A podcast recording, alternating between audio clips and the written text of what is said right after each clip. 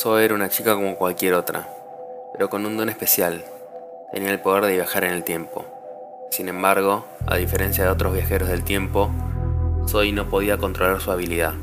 En lugar de elegir cuándo y dónde viajar, era arrastrada al pasado o al futuro de forma totalmente aleatoria. Al principio, Zoe se emocionaba cada vez que experimentaba un salto en el tiempo, pero pronto descubrió que no era un poder fácil de manejar. A veces aparecía en lugares peligrosos o en momentos históricos importantes que no comprendía completamente.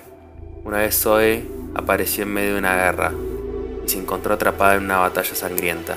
Otra vez saltó a un futuro lejano y descubrió un mundo posapocalíptico donde la vida humana era casi inexistente.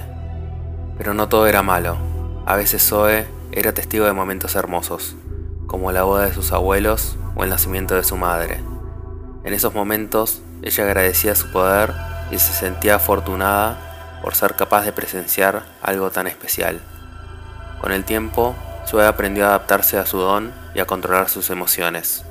Se convirtió en una viajera del tiempo experta, que podía adaptarse a cualquier situación que se le presentara.